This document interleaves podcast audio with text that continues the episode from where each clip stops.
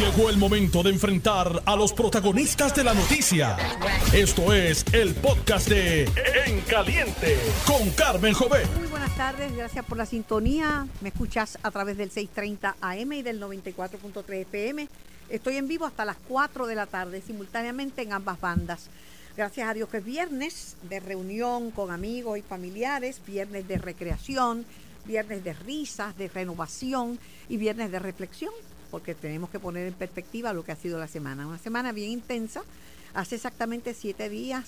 Eh, yo estaba muy tranquilita un viernes y lo que parecía un día cualquiera terminó en un susto enorme eh, y un riesgo enorme, no únicamente de, de vidas, sino también de propiedad.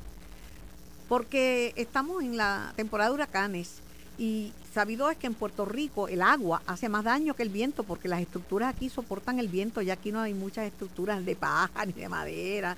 La mayoría de estructuras son en concreto. Pero el agua, el agua, la fuerza del agua destruye. Y lo vimos, lo vimos. Claro, no es un chorrito de agua. Son las lluvias más fuertes en 83 años. 8 pulgadas de lluvia eh, cayeron en el mismo sitio en 3 horas, generando una inundación colosa. Pero aquí estamos para discutir las noticias. Mi primer invitado, el analista político Jorge Colbert Toro. Saludos, Jorge. Saludos, Carmen. Eh, buenas tardes para ti, para los amigos de escuchas de Noti1 y, me alegra mucho, eh, bueno, que toda esa situación se ha limitado a un gran susto y como te escribí inmediatamente tan pronto me enteré, pues eh, que todo esté bien y que, que situaciones como esa ojalá pues no se repitan, porque son problemas que hemos tenido por muchos años de mala planificación. Pero, eh, pero también es que el, esto del cambio climático va a cambiar hasta la industria de los seguros. Sí. Es que es una cosa que no hay forma de controlar 8 pulgadas en 3 horas. eso es demasiado. indudablemente, indudablemente. pero ¿te acuerdas que te dije que me sentía súper bien? Ajá. Sí, hasta el domingo. Yo me podía levantar. Y el lunes ya estaba en el fisiatra y en el... Porque uno se cree que... Bueno, que cuando uno enfría, como dice el jíbaro, entonces que uno se da cuenta que se machucó, ¿verdad? Pero está uno vivo y está echando hacia adelante. Pero mira, Eh, regreso el lunes, así que pienso contar contigo en directo sí, filtro. Claro que sí. Eh, he recibido una buena acogida, lo digo, pero con modestia, pero con alegría, ¿verdad? Muy buena acogida eh, de los medios, de los compañeros de los medios, eh, contento porque regrese a, el tipo de análisis electoral y aportar lo que lo que ha aprendido, ¿verdad? Y tú eres una de las personas con las que cuento, persona que sabe, que domina el tema y, gente de todos los partidos, porque tú sabes que tengo la bendición que vienen a mi programa de todas las ideologías y saben que van a ser tratados con respeto, pero tienen que hacer una discusión inteligente. Es, es el único, la única condición. Y, Siempre me alegra mucho de la que de la televisión y estaremos ahí, claro que sí, cuando eh, lo entienda que es pertinente, y compartiendo nuestro, nuestra perspectiva de todo. Es un programa que está enfocado, entre todas las cosas, en la campaña electoral del, del, 2024. Claro. Eh, todos los temas, si tú ves, todo tiene que ver, porque ahora mismo la situación de Ponce es terrible, pero lo más que preocupa es el daño que le hace al partido en Ponce, un bastión que ganó el Partido Popular por mucho, y las candidaturas aledañas que se perjudican con este escándalo, porque una cosa va, tú sabes, asociada a otra. Eh, todo tiene que ver con, lo, eh, digo, es un asunto que se está viendo en un tribunal, pero también tiene que ver con, tiene efectos en el tema electoral. Y esto se pudo haber evitado.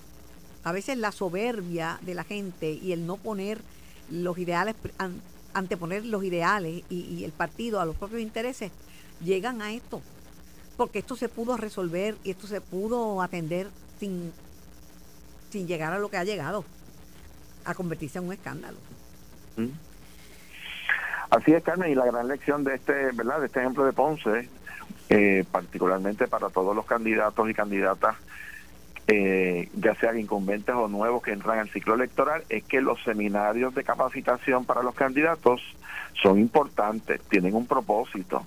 Uno de los temas que se explica particularmente en los seminarios de adiestramiento eh, de la Oficina del Contralor Electoral, uno de los temas principales, no solamente en términos de, los, de las eh, contribuciones, los límites y los informes, sino, eh, por ejemplo, si uno puede incluir o integrar fondos de su pecunio, de su persona en una campaña, si puede coger préstamos, cómo se pagan, dónde se depositan. Y en los cursos que da la Oficina de Ética Gubernamental también. Así es. Así Mira, es. Es, que, no es lo mismo la vida privada, lo que uno hace cuando está en el sector privado, que lo que uno hace cuando es parte del gobierno. Claro. Y en ese sentido, eh, los adiestramientos tanto del control electoral, de la propia oficina del Contralor, de la Oficina de Ética Gubernamental, los propios partidos tienen sus eh, seminarios porque hay reglas. Eh, la, o sea, la Comisión Estatal de Elecciones también tiene los, los reglamentos y es importante adiestrarse porque si usted quiere ser un funcionario electo, pues tiene que conocer las normas, ¿verdad? Y consultar, porque se hacen consultas. Cualquier funcionario puede llamar a ética argumental y decir, mire, yo tengo esta situación, es correcto que yo haga esto, y me va a decir, mire, eso no lo puedo hacer. Además, lo ven con buenos ojos que usted vaya y, y, pida la, lo que se llama la dispensa. Lo ven con buenos ojos y si le dicen que no puede, pues ya usted sabe. Pero es que se tiran al pelado. Entonces, eh, ahora mismo, la, tú sabes que se acercan las elecciones y empiezan todas las investigaciones. Está todo a, montón. Los mismos federales, hay una investigación alegadamente contra el alcalde de Aguadilla. Digo, la Contralora de Puerto Rico, Jamie Valdivieso, no va a soltar prenda, pero sí hay una investigación. Porque hay cosas que no sé, y son de gente que llega por primera vez al, al, gobierno.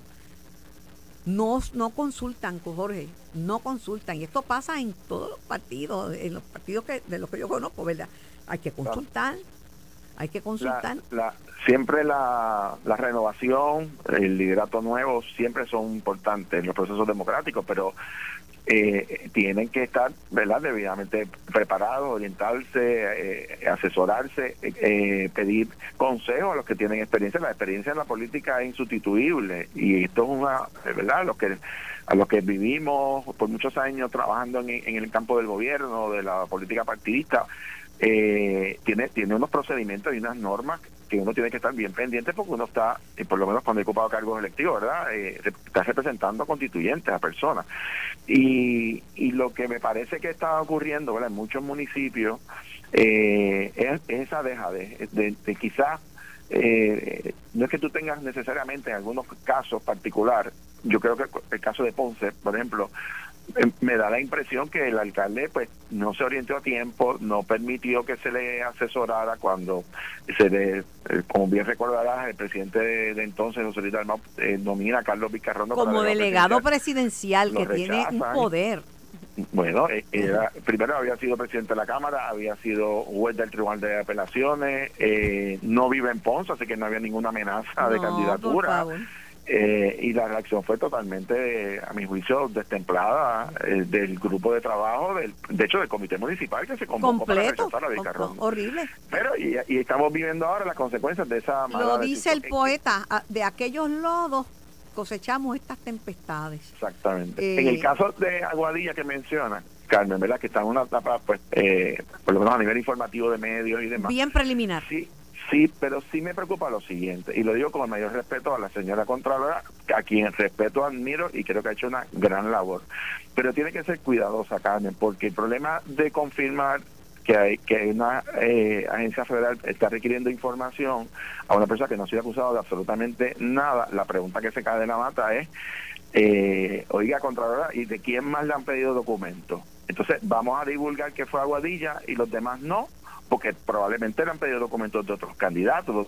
Ella dijo, ella dijo, lo que pasa es que ella dijo, pero la persona que estaba entrevistándola quizás no fue tan, yo la escuché en, televisión, mm. no fue tan sagaz como tú. La persona dijo, y ahora mismo estamos haciendo estas investigaciones y me están pidiendo información de otros de otros candidatos y de otros ah, pues, incumbentes, pues pero no le dieron seguimiento porque le interesaba el caso de Aguadilla pero tiene eh, pero ella tiene la obligación Carmen de divulgarle entonces al país con la misma vara en, en ese en tu programa siempre yo Hello. si tú si, si tú si tú divulgas si, uno divulga que se está investigando a un funcionario de, de, un partido y no divulga que se están investigando a funcionarios de otro partido que resulta ser el partido de gobierno pues puede haber una interpretación de una doble vara. Claro, claro. Eh, y, eso no es justo. y sobre todo yo he hablado poco. un proceso de erradicación de candidatura. Yo he hablado poco porque conozco poco. Hay otros periodistas que han investigado más en detalle el caso de Aguadilla. Ahora, el caso de Ponce, yo, yo tengo mucha información. De hecho, Es muy, por eso no he hablado mucho del de Aguadilla, solamente que lo, lo que mencionó la Contralora, porque yo no tengo información de Aguadilla, pero hay periodistas que han hecho investigaciones sobre lo que está pasando allí, que incluso alegadamente implican a la primera dama de, Aguadilla. Pero en el caso de Ponce, pienso que la alcaldesa eh, interina ha cometido un error, porque se abre al tema de los donativos y de que ella, ella lo que quería decir, lo que quería decir es que había declaraciones que eran a favor del alcalde, como la de ella, que era a favor del alcalde. Pero entonces, cuando la interrogan, es de, usted dio donativo y a través de quién lo hizo, entonces ahí dijo, no, no puedo dar esa información, se mete en un tostón. Si usted no va a dar la información, no doy ninguna, pero si se pone en eso, siembra la duda. Y el comentario es que la gente en, Ponce está dividida en grupos, independientemente de lo que sea los hechos, de lo que sea la verdad. Y una gente en contra del alcalde y una gente a favor del alcalde. Y el problema que complica toda esa situación es que estamos en un proceso. Hello. Pues, eh, pues, ¿verdad? Tenía unas implicaciones legales y se esperaba el, el procedimiento, pero el problema es que ahora mismo es muy probable que si ese caso de, eh, digamos, de, de Ponce, si se declarara eh, causa en la próxima etapa, que es la vista preliminar, se encuentra causa probable, es muy probable, eh, altamente probable, perdón la redundancia, de que ese caso se vea después del cierre de candidatura. Eso es así.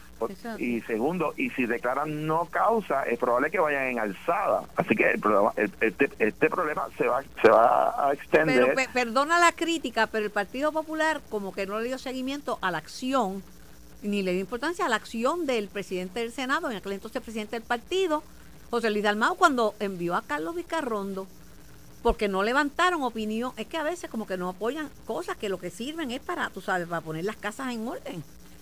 Pero... Pero la vara ahora, Carmen, es más complicada porque el partido, por ejemplo, yo leí que el alcalde dijo que iba que iba para adelante, que va a radical, pero bueno, pero hay una comisión calificadora que tiene que determinar si una persona acusada lo van a certificar. mi impresión, o por lo menos mi experiencia como secretario general, yo, mientras fui secretario, las dos ocasiones que fui a José Calderón y Alejandro García Padilla, yo no certifiqué a nadie que estaba bajo una acusación. Si a él lo van a certificar o no, pues yo no sé, eso le corresponde la verdad al, presidente de la Junta de Gobierno del Partido Peligrosísimo, porque en la política partidista y en en un proceso eleccionario, este, la percepción es bien importante. No es como que él se retire para encargarse de su caso y si esto es falso que otros populares, lo que otros populares están imputando, pues saldrá bien, pero si es cierto, pues esos delitos no contemplan probatoria. Este, pero en, en, el ruedo político es otra cosa, porque es la percepción. Es la percepción y le hace y le hace daño a la colectividad, entonces tienes que buscar otro candidato, o sea, complican, es que, que tú sabes. Pero bueno, otro tema que habíamos hablado aquí en este programa, pues también ha generado otras controversias. En una entrevista con Olvin Valentín, yo le pregunté, ¿verdad?, si estaban dispuestos a perder la franquicia electoral. Lo que pasa es que como va a haber una elección, todavía hay gente, ¿verdad?, que, eh, que, que, no ha votado sobre esto. Se habla de la alianza, pero tienen que ir a una votación, aunque yo creo que la mayoría va a respaldar eh, la alianza porque siguen a, a Manuel Natal. No es menos cierto que hay gente que cree lo que tú dijiste, dijiste que era que el partido Victoria Ciudadana había sacado más votos y tenía más fuerza que el PIB, que, que estaba supeditado al PIB cuando en realidad eh, estaba en mejor condición que el PIB. Pues hay gente que cree eso, o sea, que esa, aunque hay esa división, yo creo que va a prevalecer Manuel Natal. Pero lo que ellos van a tener problema es si, como ahora, porque aunque se discutió la posibilidad de perder las franquicias electorales, porque me lo dijo, me lo dijo en este programa Olvin Valentín Ahora dice Manuel Natal que no. Pues la única manera de no es poner candidatos de agua, porque si van, si el candidato por el que van a votar es por el para gobernadores es este es Juan Dalmao y el de San Juan es, es Manuel, pues van a tener que poner candidatos de agua indudablemente para cumplir con el requisito de ley, para, para, para que los amigos escuchar tengan claro cuál es el escenario, es que la ley electoral, el código electoral establece que para usted ser un partido que quede inscrito, inclusive para eh, las diferentes clasificaciones que tiene el, código, usted tiene que nominar un mínimo de candidatos. Por ejemplo, tiene que nominar un candidato a la gobernación, un candidato a la comisaría residente, al menos uno por acumulación en Cámara y Senado, y el 50% de las alcaldías. Eh, por eso es que, aunque Victoria Ciudadana sacó más votos que el PIB, el tercer partido en la Comisión Estatal de Elecciones es el PIB y no Victoria Ciudadana, porque el PIB sí cumplió con los requisitos de erradicación de candidaturas y Victoria Ciudadana dejó en blanco el 92% de las 1.036 plazas que se exponen o se presentan al electorado en una elección general. Eh, si ellos van a cumplir con la ley y van a nominar, como entiendo que aparentemente van a hacer, para todas las posiciones, pues eh, quiere decir que si van a endosar a Juan Dalmao, pues el candidato de Victoria Ciudadana que pongan, pues será un personaje bien eh, cómico a mi juicio, eh, que no, ¿verdad? No le, da, le dará mucha... imagínate en un debate, imagínate en un debate. Pues imagínate, imagínate un candidato que diga, yo soy fulano de tal, de candidato a la gobernación de Victoria Ciudadana, pero mire, elector, que me está viendo, no vote por mí. escuchando, no vote por mí, porque es que el que está aquí al lado, Juan no mejor que yo, vote por él, pues, ¿sabes? ese papelote, pues yo quiero verlo, quién va a ser ese personaje que va a ser ese ese espectáculo durante lo mismo en una campaña. Lo mismo en la alcaldía. Exactamente, a la inversa de la calidad de San Juan. Entonces también aquí va a haber unos planteamientos, Carmen, porque no, eso no se queda así. Es que los demás partidos van a tener que decidir si van a debate, si van a foro con candidatos de embuste.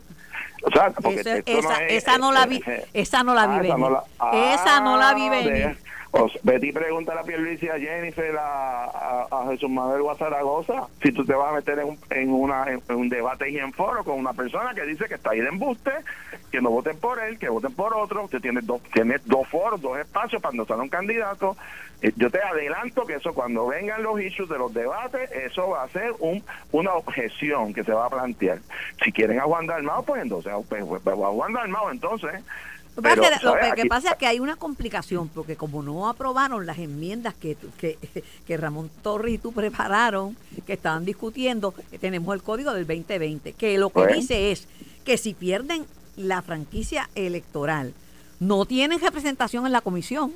Bueno, y si, y si no, no los nominan al cierre de, la, de las candidaturas, que para este año se extiende del 30 de diciembre al 2 de enero, eh, va a haber un planteamiento de que si es un partido que ya incumplió con la ley, ¿qué pasa con todos los empleados que están en la Comisión Estatal de Elecciones? Pues tienen que estar cesanteados. Entonces, aquí el problema es, eh, y por eso es que están, van a poner candidatos de agua, porque es que se metieron en un callejón sin salida tienen que poner el candidato de agua para poder retener el equipo electoral que necesitan para las elecciones. ¿Y el pareo electoral lo, lo pierden, el pareo de fondo? Bueno, no lo tienen, pero es que a eso es lo que vengo el planteamiento. Entonces tú, tú le vas a dar a un, a un, mira esto, tú le vas a dar un pareo de casi un millón doscientos cincuenta mil dólares, o que inclusive si se van peso a peso, porque como tienen verdad unas ayudas de unas uniones americanas por allá, pueden coger hasta 5 millones un candidato que esté embuste ¿Sabes? ¿A quién le quieren coger el, tomar el pelo aquí? Como y, vas a decir otra cosa, y vas a y patinarte pues, ahí, vas a decir otra cosa. Gracias a Dios que rectificaste. o sea, por Dios, pero, o sea, esto se, esto se lo presentan como esta la gran alianza y esta expectativa de que viene esta nueva. Mira, Carmen, esto es una jaibería, vamos a la bobería, esto es una jaibería.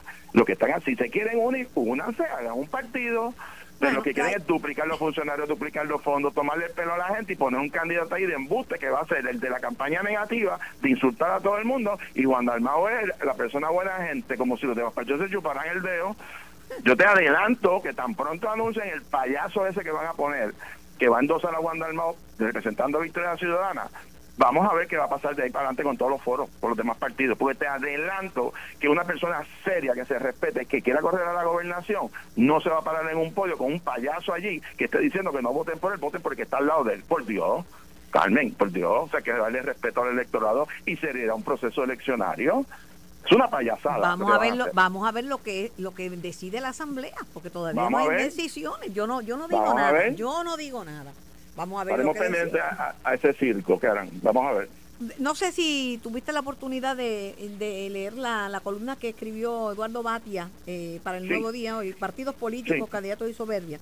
Tiene puntos válidos sobre lo que es la democracia. Yo favorezco la democracia, pero también él dice que deben salir electos los candidatos mejor preparados. El problema que tiene la columna de, de Batia es que si alguien que tú llamas un payaso a la gente le gusta, va a votar por él, porque también eso es parte de la democracia. Claro, los payasos pueden correr también.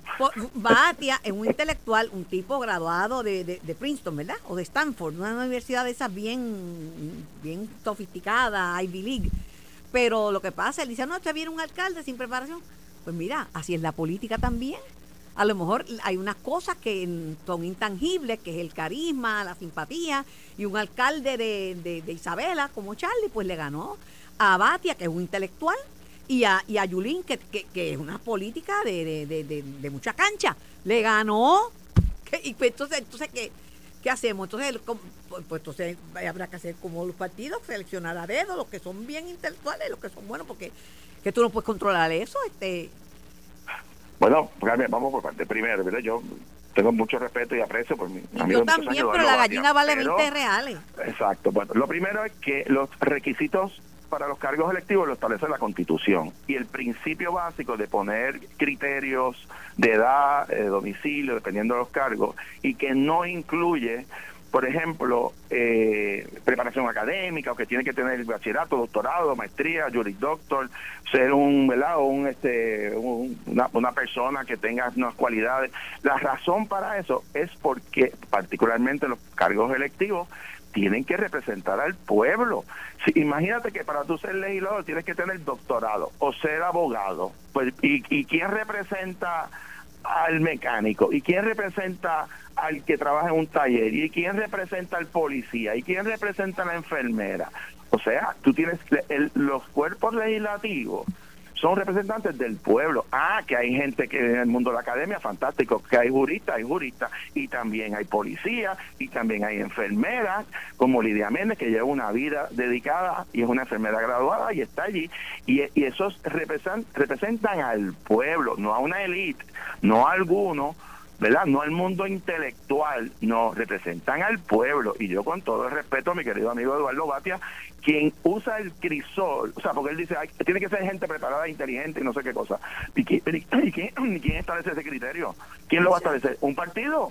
Eso es inconstitucional. ¿Quién lo va a establecer? ¿La Comisión de estas elecciones? Eso es inconstitucional. Quien único puede usar el criterio de evaluación un candidato es el pueblo con sus votos. Y si un con candidato todos sus defectos. Con las constitucionales, ese es el sistema nuestro, es el más democrático y no hay ninguna razón para imponer condiciones de preparación académica a los candidatos. De igual manera, elegimos personas que después resultan pillos, que después resultan incompetentes, que después resultan un fracaso. Pero esa, así es la democracia. así es la democracia. Y, también elegimos personas que defienden unos ideales, unos principios y un partido y cuando pierden los atacan. También, hemos elegido gente así. Pero que te digo que esa es la democracia. Ese es el pueblo que entonces, entonces que vamos a decir el pueblo se democracia el gobierno por el pueblo entonces el pueblo se equivocó no no el pueblo decidió esa fue su óptica pues por eso una gente dice que los pueblos tienen los gobiernos que se merecen porque son los gobiernos que uno elige. Bueno, lo, pues. importante es que el electorado use su juicio, su ah, criterio. Eso no lo sacrifico yo. Eso yo no lo sacrifico. Que, que le sea un elector el que decida. Así es. Bueno, gracias un millón, que tengas un excelente fin de semana y nos vemos la semana próxima. Dios mediante. Estás escuchando el podcast de En Caliente con Carmen Jovet de Noti1630. Por Noti1630 AM y por el 94.3 FM. Estamos en vivo hasta las 4 de la tarde, donde quiera que usted se encuentre.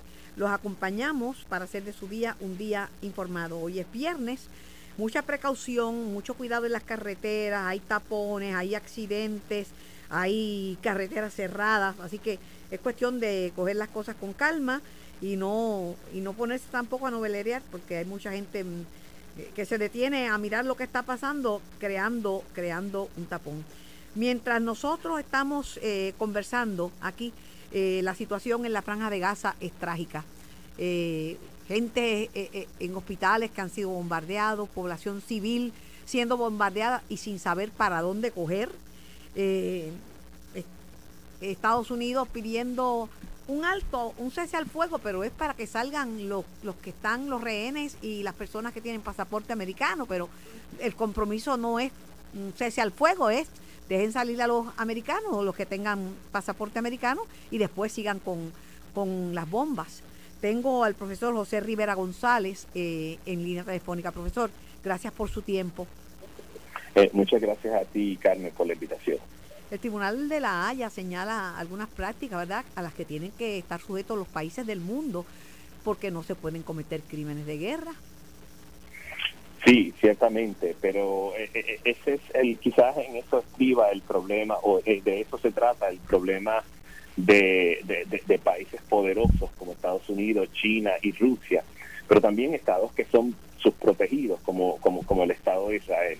Es decir, eh, violentar la, la, la ley, el derecho internacional de manera impune, no solamente por el hecho de que eh, lo pueden hacer, sino porque eh, simple y sencillamente ellos no reconocen en ese sentido la pertinencia o la jurisdicción del Tribunal Internacional o del Tribunal Penal Internacional eh, y, y, y, así lo pueden hacer y claro está, no suscriben tampoco el protocolo de Roma, que es el que entonces da esencia eh, y, sustancia a, este a, este marco jurídico legal y, a estos instrumentos del derecho internacional. Y, claro, vemos esto. Y Naciones Unidas y el Comité de Seguridad de Naciones Unidas se ha quedado inoperante. Eh, es que para todos los efectos y propósitos, de la manera en que está configurado, eh, no, no, es que no sea inoperante, es que está hecho para, para, para un propósito en particular. O sea, las Naciones Unidas no es un gobierno mundial, no tiene no tiene el poder para flexionar, ¿verdad? Este, no, no puede flexionar este mollero político porque no es un gobierno mundial y no es algo a lo que nosotros, eh, nadie en la sociedad internacional debe eh, aspirar un gobierno mundial, porque entonces eh, eh, sería por naturaleza autoritario. Así que que, que, que, que, el foro, aunque existe y aunque es efectivo en otros renglones, lo cierto del asunto es que cualquier tipo de solución que pueda venir de las Naciones Unidas, incluyendo el, el, el, el cuerpo más poderoso que es el, Consejo de Seguridad, tiene que ser una, una decisión colegiada, deliberada, ponderada entre, entre muchas partes y eso pues obviamente en, en, con la inmediatez de este de este de esta situación pues obviamente eh, se queda corta. Pero por ejemplo verdad eh, aunque es una actriz eh, Angelina Jolie es una activista por los derechos de los refugiados y en representación de, de las Naciones Unidas ella es embajadora de buena voluntad del alto comisionado de las Naciones Unidas para los refugiados pues ha levantado su voz y una persona que es escuchada porque es una figura de, reconocida, reconocida internacionalmente pues ella está acusando a los líderes mundiales de ser cómplices y está levantando su voz por las muertes en, Gaza. Está afirmando que se está convirtiendo Gaza, y esto es una cita, en una fosa común y acusó a los líderes mundiales de complicidad por no actuar para imponer un alto al fuego en la guerra entre Israel y Hamas. Este es el bombardeo deliberado de una población atrapada que no tiene a dónde huir. Gaza ha sido una prisión al aire libre durante casi dos décadas, décadas y rápidamente se está convirtiendo en una fosa común. Eso, eso es contundente, profesor. Sí, eh, eh, la acusación es contundente y, y Angelina Jolie tiene toda la razón. Eh, en, ese sentido, eh, lo, Occidente particularmente, la sociedad internacional en general, sí son cómplices.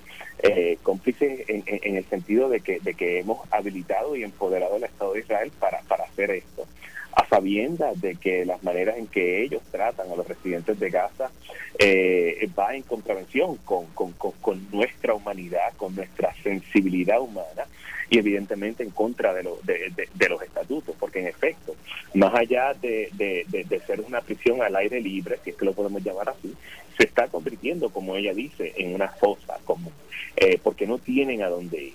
Y, y, ciertamente sus palabras calan hondo, pero, pero lamentablemente no llevan a la acción política, porque de nuevo, em, eh, actuar en contra del Estado de Israel para detener la masacre eh, eh, es una píldora venenosa, sobre todo para el país que puede hacer algo que es los Estados Unidos de América, de, de, de, de instar al Estado de Israel a detenerse y a quizás cambiar de, de, táctica y cazar a los militantes de Hamas para entonces eh, procesarlos o neutralizarlos, que me, me parece que es el objetivo de, del gobierno. Por último, profesor, eh, y, y la gestión del presidente Biden de una pausa, entre comillas, porque no es un cese al fuego, es una pausa en los bombardeos en lo que salen los ciudadanos de pasaporte americano y los rehenes. Pues yo creo que eso es bueno, ¿verdad? Para que esas personas sean liberadas, pero pero entonces como un permiso para seguir bombardeando y, allí las demás personas también son seres humanos. Sí, ciertamente, y me parece que, que, que, es lamentable eh, ese hecho, porque lo estuve pensando precisamente el otro día cuando anunciaron la salida de, de los ciudadanos estadounidenses de origen palestino eh, desde el cruce fronterizo de Rafa en Egipto.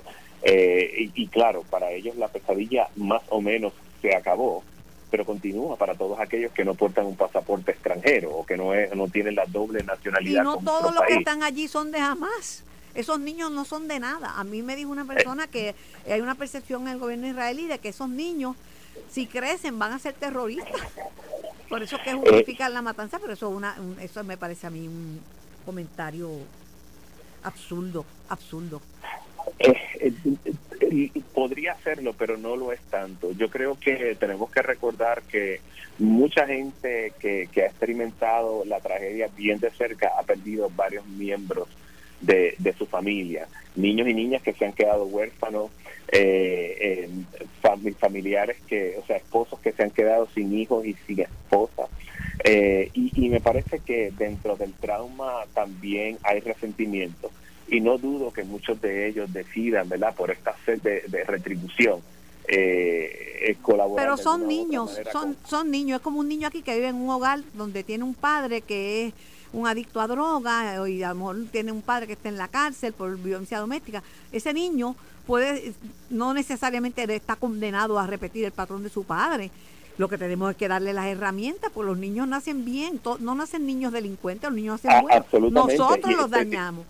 Eh, sí, estoy de acuerdo contigo, Carmen. Y, ciertamente un niño que eh, eh, de aquí que experimente ese trauma y ese proceso tiene los instrumentos para no seguir el patrón de su padre. Pero tratemos de imaginar un niño palestino que ha perdido a toda su familia y que carece de esos recursos y que y que encima de eso no puede salir de Gaza y se mantiene en el lugar donde murieron sus padres o los vio despedazados luego del bombardeo. o sea, creo que, que, que, en ese sentido, ¿verdad? Su tragedia se multiplica por mucho, 70 veces. Ay, Dios mío. Gracias, profesor, por su tiempo y gracias por su análisis. Dolorosísimo. Claro que sí.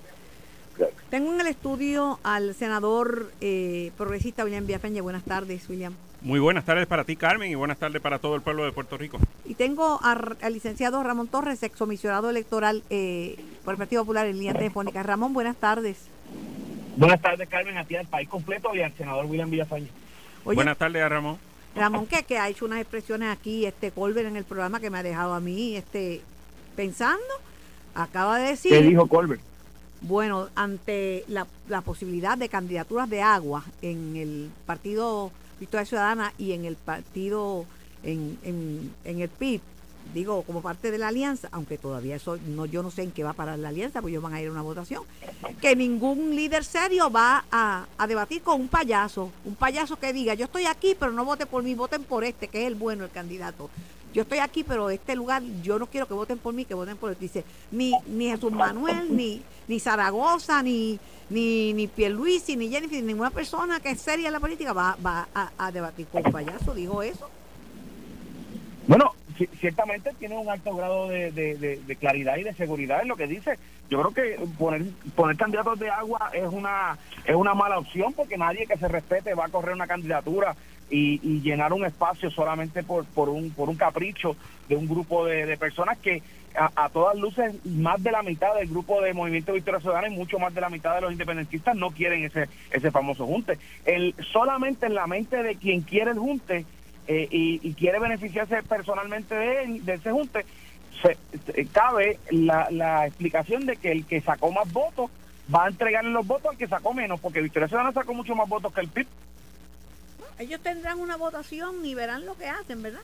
Este, estaba haciendo también un análisis de, de lo que pasa si, si pierden la franquicia electoral, no tienen representación en la Comisión Estatal de Elecciones, pueden inscribir de nuevo el partido pero está también cuestionando si se le puede dar a un candidato de agua, por así decir, el pareo electoral que podía subir hasta 5 millones de dólares, siendo un pues, pues, yo no sé. Actualmente, actualmente como los candidatos, el pareo, el pareo comienza el primero de enero del 2024, una vez eh, se certifique el candidato a la gobernación, todo el dinero que tenga en una cuenta, pues se le pareará por parte de los del, del gobierno, ¿verdad? Del, del pareo del, de fondos públicos. Así que tendría, estarían postulando un candidato eh, y, y, teniendo fondos eh, para, para, para no utilizarlo en nada, para decir que vote por otro. Y yo creo que entonces estarían entrarían en un delito si hacen eso. Bueno, este no pueden entrar en negación con la situación de Ponce, decir que este es Pablo Colón y Tomás Rivera Chat. Este... Oh, por supuesto que no, yo, yo, he sido, yo he sido claro la situación. Por eso, porque algunos están diciendo, no, esos son, ese es Tomás Rivera Chad y Pablo Colón que le están haciendo daño al, al alcalde, que el alcalde es una persona decente. Son populares que... lo que le están acusando, Ramón, no, no, es, no es Pablo Colón y Tomás Rivera Chat.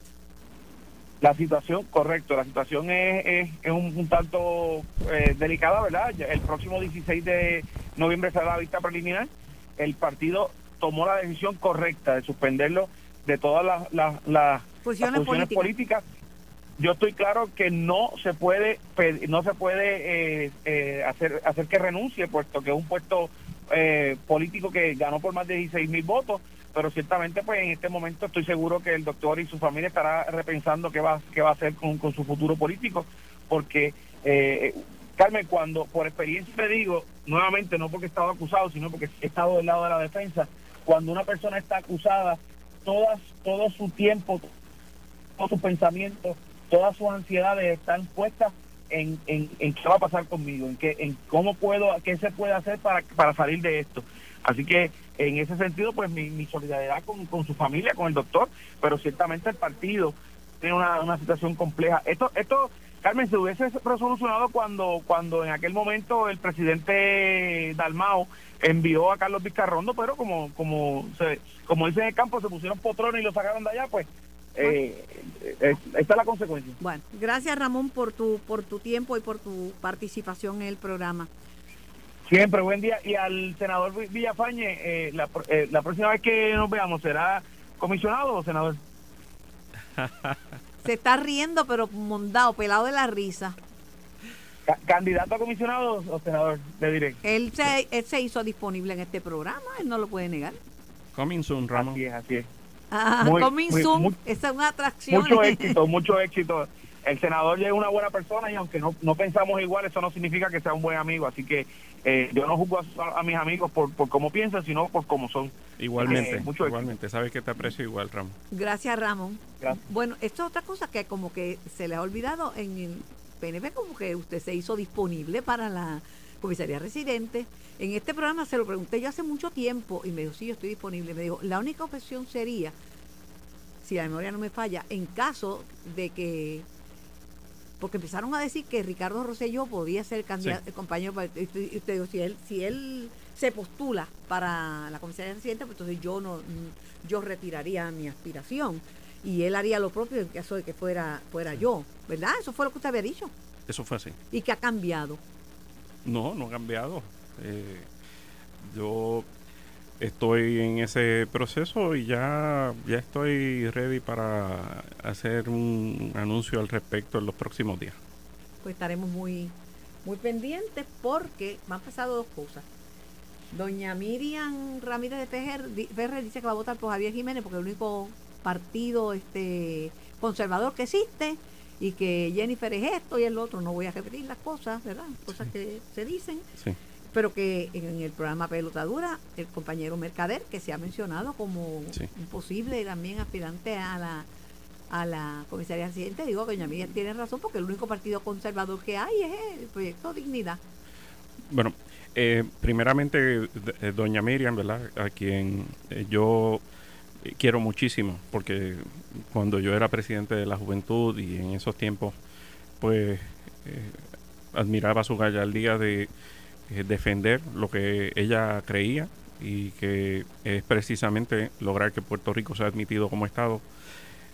Pues ella tiene, ¿verdad?, sus posiciones y yo se las respeto y entiendo que lleva un tiempo, ¿verdad?, viviendo eh, fuera de Puerto Rico, aunque entiendo que nos visita mucho. Eh, mira, respeto su posición. Obviamente ella tiene una... Eh, quizás cuando sopesa, pues está dándole más peso a estas posiciones que ha asumido Proyecto Dignidad, con las que pues la mayor parte de la población podría estar de acuerdo en algunas, pero en otras no. Y que me parece que eh, son, en términos generales, peligrosas para, para Puerto Rico como sociedad. Y que realmente, porque uno de los estándares de Proyecto Dignidad es no asumir posición con respecto a la solución del estatus político de Puerto Rico, entonces pues eh, me parece que... Difícil estadista. Me parece que para una persona que entiende que el problema de fondo en Puerto Rico es la ausencia de democracia plena, pues y, tomar ese partido como opción, pues eh, va en contra de esa prioridad. Y en el, en el caso eh, de Carlos, Carlos es PNP y Carlos es este estadista y se mencionaba, pues era obvio porque era una persona que desempeñó, desempeñó bien el cargo de director de prensa. Esto fue el podcast de En Caliente con Carmen Jovet de Noti1630. Dale play a tu podcast favorito a través de Apple Podcasts, Spotify, Google Podcasts, Stitcher y notiuno.com.